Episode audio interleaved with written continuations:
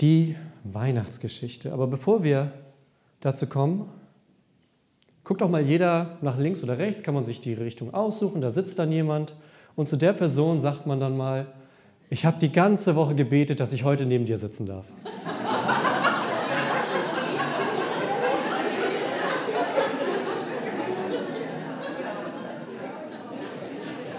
Und dann jetzt auch gerne auch noch mal zur anderen Seite. Ich bin froh, dass du heute da bist.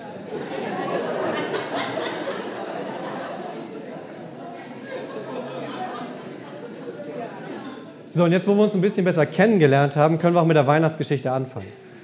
Die Weihnachtsgeschichte, gerade Heiligabend, ist ja immer so ein bisschen so eine Mischung aus Kitsch und Romantik, finde ich.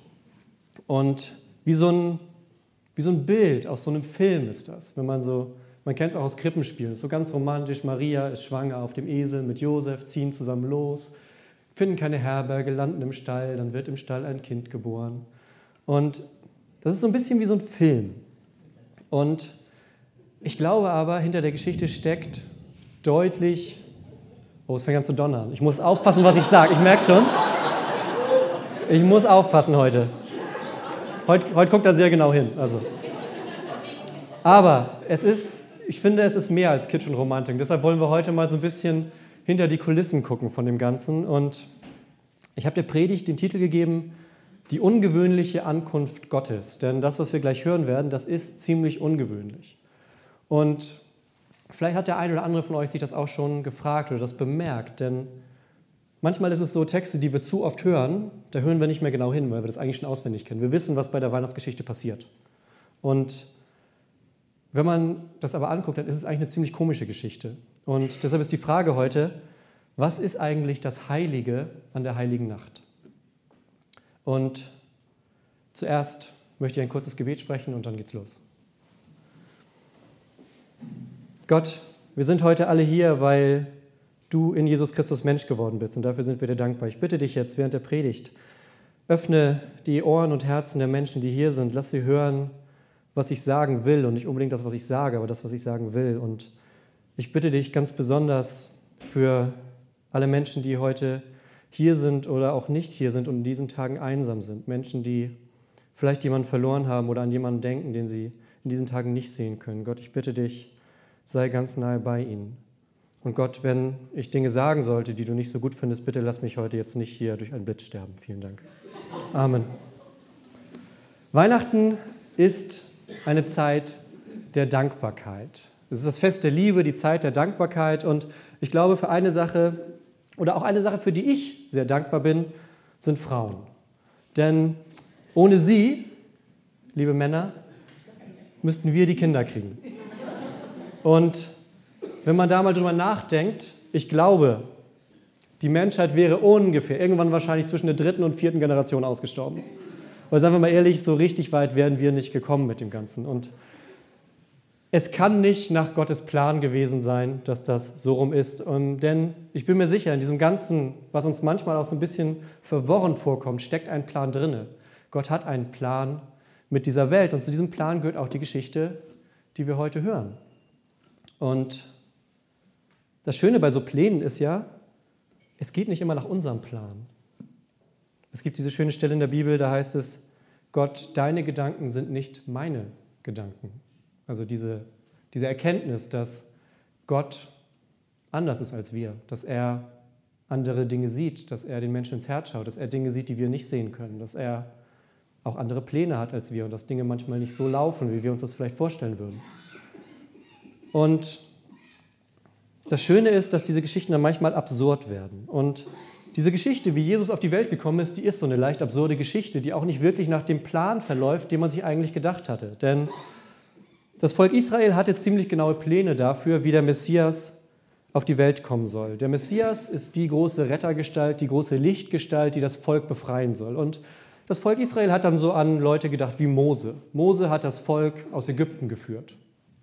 War ein großer, starker Typ.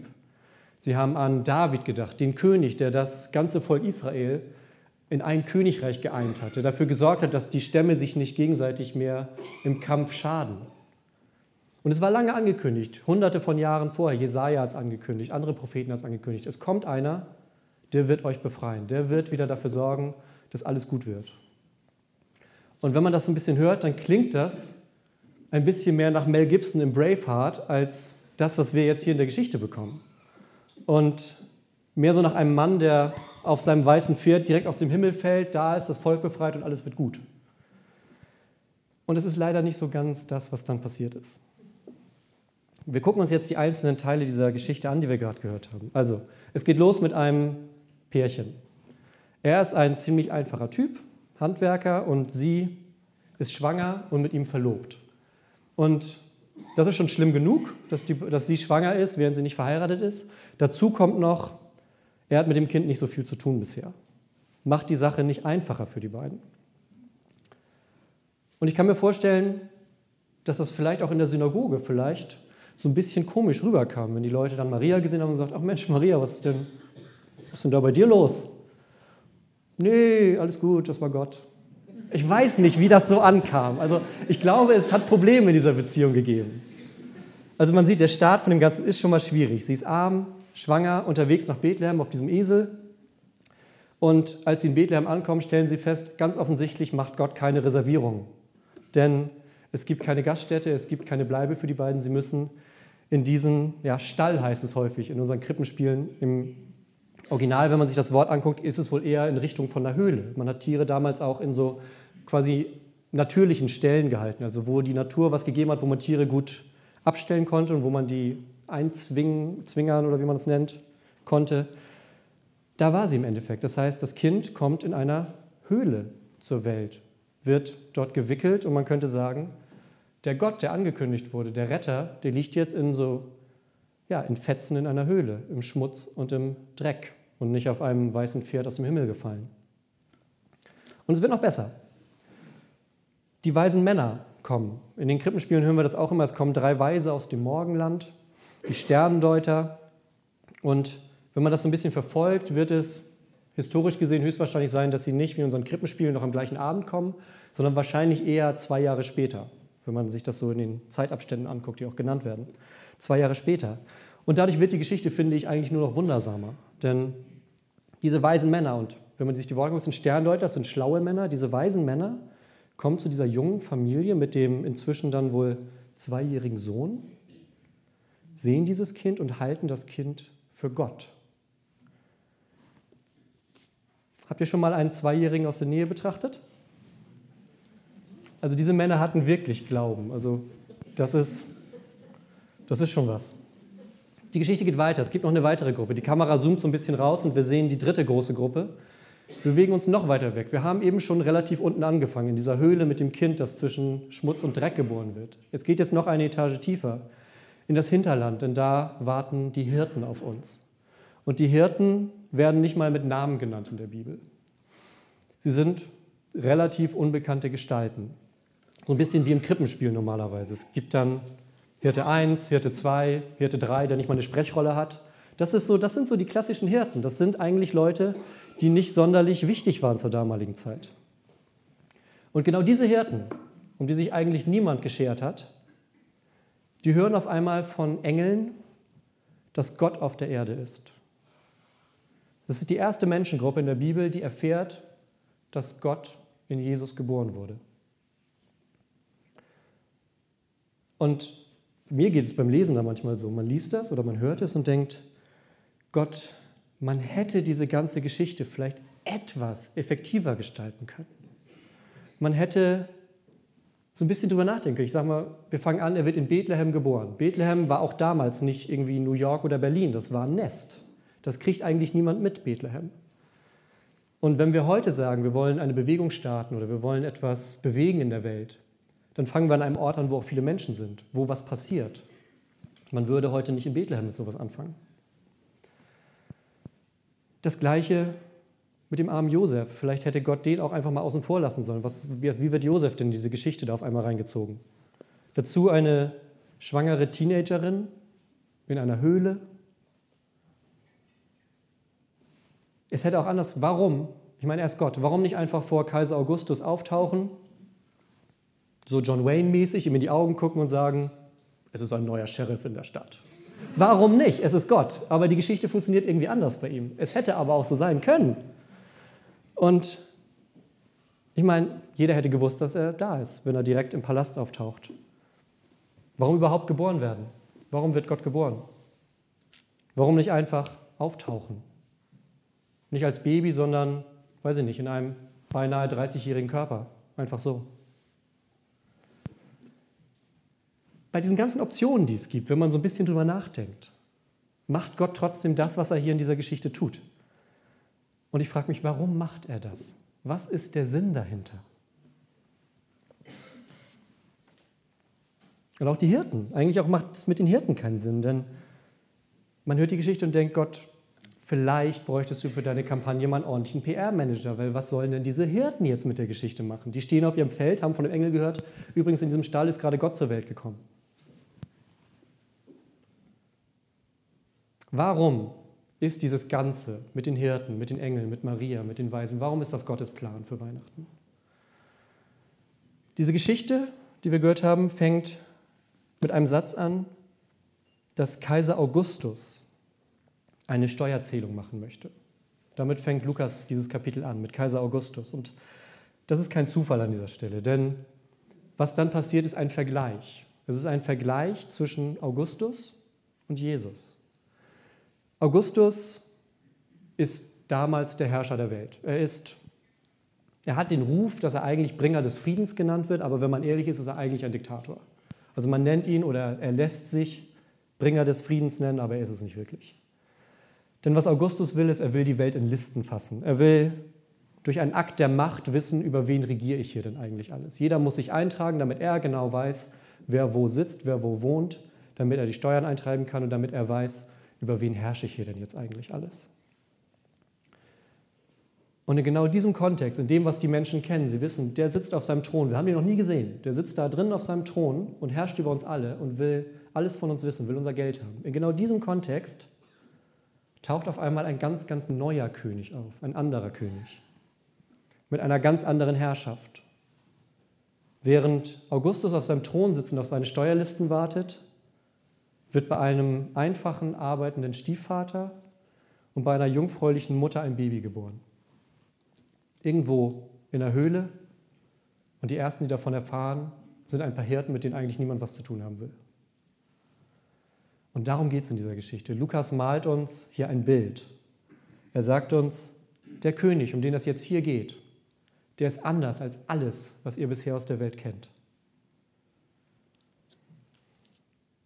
Vielleicht fragt man sich jetzt, warum kommt Gott überhaupt? Warum Weihnachten? Gott war ja vorher schon im Himmel, warum ist er nicht da geblieben? Warum meint er jetzt auf einmal als Mensch, als Jesus für eine bestimmte Zeit auf der Erde rumlaufen zu müssen? Was ist der Sinn dahinter?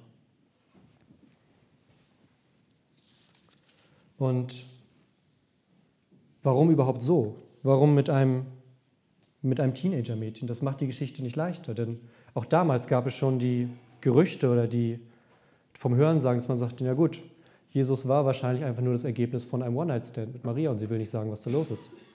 Es macht die Geschichte nicht leichter. Ich glaube, es geht darum, dass Gott uns etwas zeigen möchte. In allem, was in diesem Buch steht, geht es darum, dass Gott uns etwas zeigen möchte für unser Leben. Und Gott möchte, dass wir die von ihm geschaffene Welt mit neuen Augen sehen können. Maria, die Frau, die hier die zentrale Rolle spielt, diese Maria die wurde ausgegrenzt. Sie war arm, kam aus dem Nichts, unverheiratet schwanger geworden. Jesus wird ausgegrenzt sein Leben lang und 30 Jahre später umgebracht. Ich glaube, es zeigt, wofür Gott in dieser Geschichte steht. Selbst die Geburt zeigt, dass Gott auf der Seite der Unverstandenen steht. Er steht auf der Seite der Menschen, die unverstanden sind. Und ich weiß nicht, wie das bei euch ist. Der eine oder andere von euch wird sich, oder jeder von uns wird sich mal unverstanden fühlen, ausgegrenzt. Vielleicht ist es so, verstehen Menschen manchmal nicht, wo du herkommst, warum du tust, was du tust, warum du in bestimmten Situationen so reagierst, vielleicht weil du alte Wunden mit dir rumträgst oder alte Verletzungen oder alte Erfahrungen, die auch dein Jetzt noch beeinflussen können. Jesus versteht das. Jesus versteht die, die in dieser Welt nicht verstanden werden können. Er hat sich selbst in so eine Situation gebracht, in so eine unverstandene Situation, in eine Situation, in der er sich ganz mit uns identifizieren kann. Kein Zimmer, keine Herberge, kein Hotel, kein Platz, an dem ein Mensch geboren wird, sondern nur ein Platz, an dem Tiere geboren werden. Und selbst ohne ein Wort zu sprechen, selbst in der Ankunft sagt er dadurch auf die Art, wie er in diese Welt kommt, ich bin für die da, die keinen Ort in dieser Welt haben. Ich bin für die da, die von allem anderen ausgegrenzt werden. Es gibt bei der Geburt keine Feier, kein Fest, keine Glückwünsche, sondern Gott wird irgendwo im Nirgendwo geboren. Und gleichzeitig herrscht der Diktator über die damals bekannte Welt in seinem goldenen Palast vor sich hin. Er herrscht über die bekannte Welt und denkt, dass er die Macht über diese Welt hat.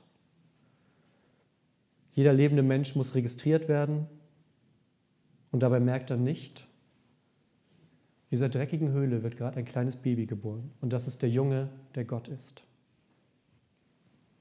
Und dieses Baby wird alle anderen Könige übertreffen. Er ist der König der Könige, der Herr der Herrscher. Und mit ihm bricht eine ganz neue Zeit auf dieser Welt an. Ich möchte einmal kurz zu den Hirten kommen, weil die faszinieren mich immer wieder. Denn die Hirten sind ganz ehrlich genommen die komplett falschen, um denen irgendwas zu erzählen.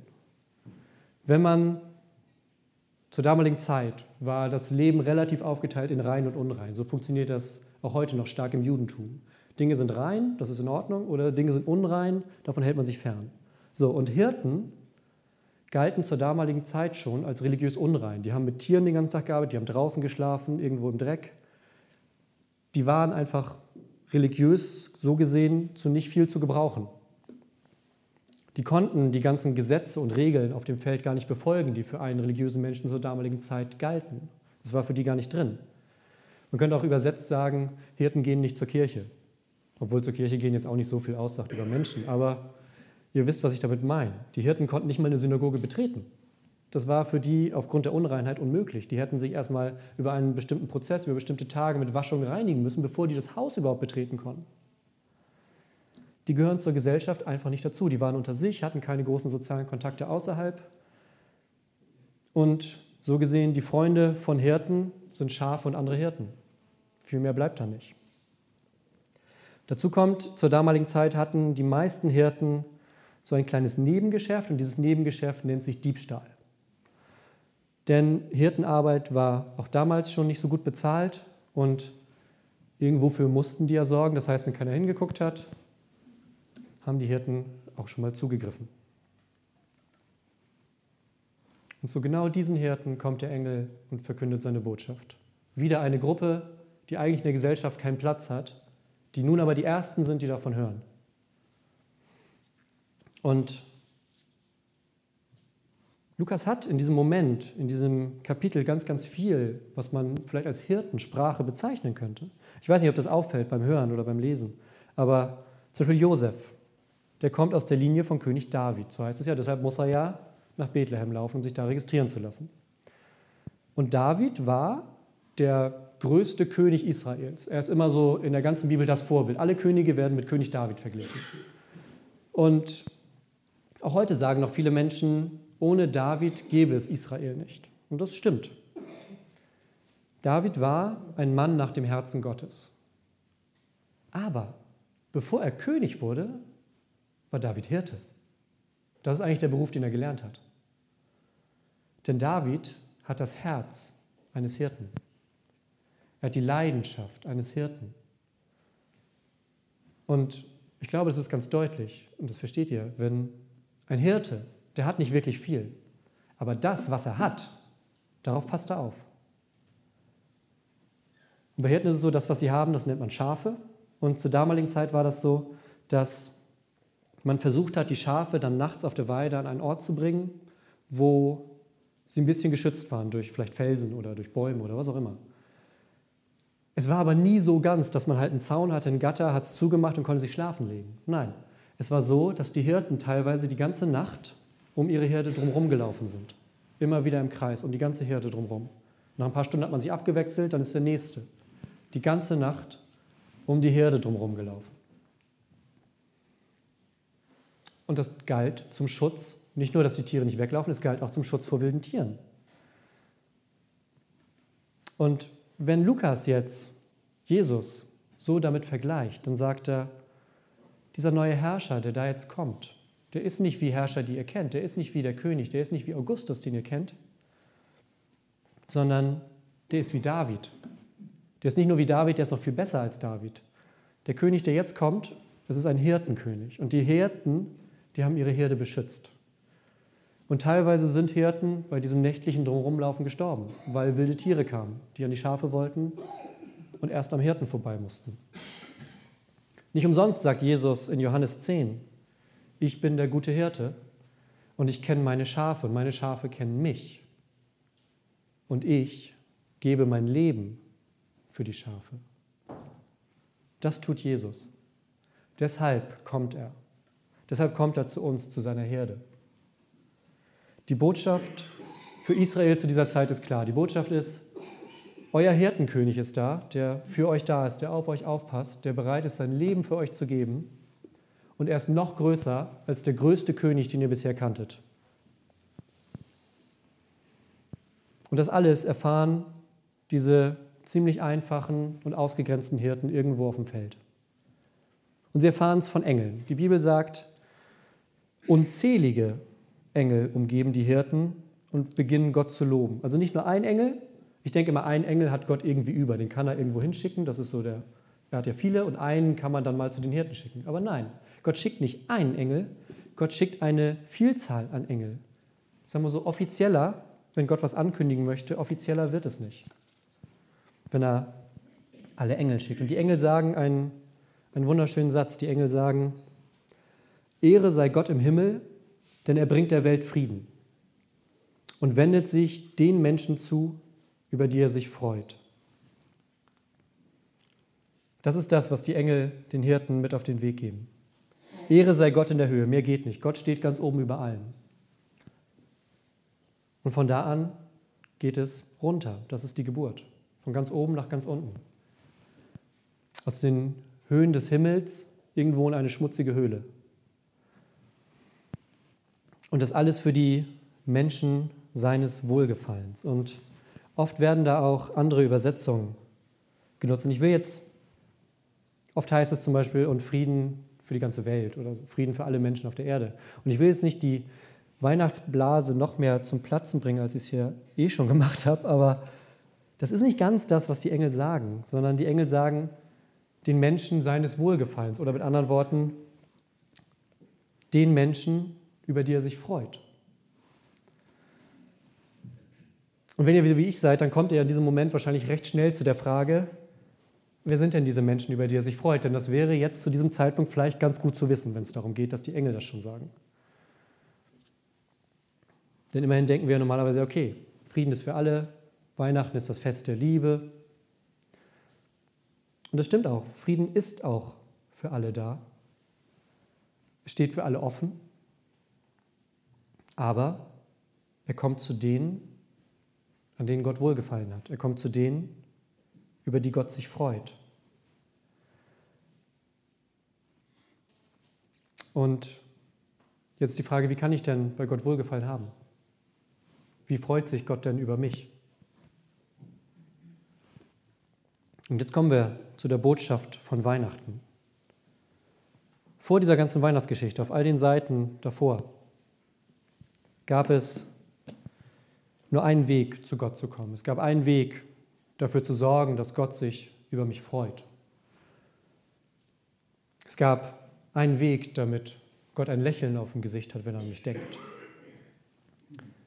Und dieser Weg war, das Gesetz komplett und vollständig bis zum letzten Buchstaben zu erfüllen. Und nicht nur einmal, sondern immer wieder, jeden Tag. Das war der einzige Weg. Und mit Gesetz ist das gemeint, was hier drin steht. Gesetz sind ganz einfach gefasst die zehn Gebote, die schon nicht immer einfach sind. Plus dazu noch 612 andere Gesetze, die das Alte Testament kennt. Das Alte Testament kennt so für ungefähr jeden Bereich des Lebens mindestens ein Gesetz und noch ein zweites für den Notfall. Das Problem ist, die Bibel sagt, wenn das irgendwo bei einem dieser Gesetze scheitert, selbst wenn ich ziemlich gut davor bin, wenn es irgendwo scheitert, ist alles gescheitert. Da sind die ziemlich rigoros. Und das wissen auch die Hirten auf dem Feld, die die Engel hören. Die Hirten wissen, wie es um sie steht. Und die Hirten hören, und er wendet sich den Menschen zu, über die er sich freut. Und ich glaube, die Hirten standen und haben gesagt, ja gut, das wird aber nicht ich sein. Ich bin ja nur ein Hirte hier auf dem Feld. Ich habe nicht mal ein Dach über dem Kopf. Ich schlafe hier im Dreck. Ich klaue zwischendurch. Es gibt eigentlich nicht so viel, was ich richtig mache, und das weiß ich auch, aber wie soll ich es auch anders machen? Ich bin ein Hirte hier draußen. Aber ich kann ja nicht gemeint sein, wenn jetzt hier gerade die Engel stehen und singen.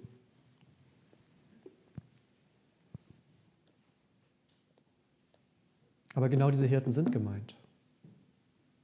Denn es geht um den Jungen, der Gott ist. Es geht um den Jungen, der alles verändert. Und nach dieser Geburt ist unsere Welt nicht mehr dieselbe. Denn das Baby, das gleichzeitig, wenn die Hirten das hören, das Baby, das gleichzeitig irgendwo im Dreck bei unvorbereiteten Eltern geboren wird, dieses Baby wird ein perfektes Leben leben. Wird ein Leben leben, genau nach den Maßstäben, wie Gott sich das vorstellt. Und dieses Leben wird er für uns leben. Und am Ende wird er sterben. Darum geht es an Karfreitag und Ostern. Er wird sterben so wie wir eigentlich sterben müssten. Und in diesem Ganzen, in diesem Geborenwerden, Leben und Sterben, da liegt unsere Chance. Unsere Chance, auf dieses Baby zu vertrauen. Unsere Chance zu sagen, ich setze mein Leben, ich setze mein Glauben auf das, was Jesus tut, auf das, was er gesagt hat, auf das, was er für die Menschen getan hat. Ich setze mein Leben und mein Glauben auf diesen Plan, wegen dem Gott in die Welt gekommen ist. Denn ich weiß, dass ich nicht perfekt bin. Das weiß, glaube ich, jeder von uns. Wir geben das nicht so häufig zu, aber ich weiß, dass ich nicht perfekt bin. Gar nicht. Und umso mehr bin ich dankbar dafür, dass dieses Baby in dieser dreckigen Höhle geboren wurde. Denn die Geschichte zeigt, dass Gott bei den Machtlosen steht. Und wir bewegen uns jetzt gerade auch in den Monaten wieder auf eine sehr, sehr komplizierte Zeit zu. Und ich weiß nicht, ob es bei euch auch so ist. Bei mir ist es immer so. Ich nehme mir dann am 1. Januar was vor und am 4. ist es eigentlich schon Geschichte. Kann man mal zugeben. Für alle, bei denen das genauso ist, diese Predigt ist heute auch ganz besonders für euch. Die Predigt ist für alle, die müde sind, die einsam sind, die zweifeln. Wir sind hier in einem Haus, in dem man auch zweifeln darf. Für alle, die stolz sind. Für alle, die böse sind. Für alle, die Angst haben, die selbstverliebt sind. Für alle, die die Bibel langläufig Sünder nennt. Denn das sind wir alle. Aber wir alle können auch im Glauben das annehmen, was wir gerade gehört haben. Und ich finde, das ist mal ein ziemliches, ziemliches Weihnachtsgeschenk. Dass Gott sagt, ich komme für dich auf die Welt, ich komme für dich in diese Welt, lebe ein perfektes Leben, damit du es nicht tun musst, damit du darauf vertrauen kannst, dass das, was ich getan habe, für dich gilt. Und dann, wenn man das annimmt, dann sieht Gott mich mit der Liebe an, mit der er eigentlich seinen Sohn oder seine Tochter ansieht. Er sieht mich an, wie ein Vater sein Kind ansieht. Es gibt diesen schönen Satz, es ist komplett egal, jetzt habe ich fast was anderes gesagt, es ist komplett egal, wie häufig er in dieser Krippe geboren wird. Wir können hier 100 Krippenspiele aufführen und von außen zugucken, dass ein kleines Baby in einer Krippe liegt. Das Wichtige ist, dass er im Herzen geboren wird. Jesus kann 100 Mal in der Krippe geboren werden, aber er muss einmal in meinem Herzen geboren werden. Und deshalb möchte ich euch jetzt zum Abschluss für dieses Weihnachtsfest zu etwas einladen. Ich möchte euch einladen, dass ihr die Augen schließt. Für einen kurzen Moment der Konzentration über das, was wir gerade alles gehört haben. Wir werden jetzt ein bisschen, ein bisschen ruhiger für einen Moment. Und wer von euch vorher behauptet hat, ich könnte meine Weihnachtspredigt nicht in 20 Minuten schaffen, ihr hattet recht. Aber ich war heute nahe dran. Also, Augen schließen. Heute ist der heilige Abend. Es ist die Nacht, in der Gott sagt, ich komme zu dir. Die Nacht, in der Gott sagt, ich bin für dich Mensch geworden. Ich bin für dich auf diesen Weg gekommen, der von außen komplett absurd aussieht, der aber so viel innere Schönheit besitzt, dass man es manchmal kaum fassen kann. Und wenn du das jetzt gerade alles gehört hast, vielleicht spürst du etwas in dir, vielleicht spürst du Gott in deinem Herzen. Vielleicht siehst du dich auch in einer der Figuren, in einem Hirten, der irgendwie abseits steht und eigentlich nicht so richtig dazugehört. Oder in Maria oder Josef, die von dem Ganzen komplett überrascht wurden und überhaupt nicht wissen, wohin mit sich. Und vielleicht ist jetzt gerade so ein Moment, wo du sagst, Gott, wenn du schon an Weihnachten in unsere Welt kommst, Gott, dann möchte ich dich heute auch einladen, dass du in mein Leben kommst. Und wenn du das in dir spürst, dann ist es ganz hilfreich vielleicht, kurz die eine Hand ein wenig zu heben. Wer möchte, lade ich euch dazu ein, die eine Hand zu heben, wer auch immer das jetzt gerade spürt. Und dann auf das Folgende zu hören. Gott sagt zu dir, ich bin da. Ich war die ganze Zeit da. Ich war immer schon da, um Teil deines Lebens zu sein. Und Gott sieht dich jetzt gerade, sieht Gott dich an, wie ein Vater ein Kind ansieht. Gott schenkt dir ein neues Leben und will von nun an diesen Weg mit dir weitergehen. Das war sein Plan, deshalb ist er in diese Welt gekommen.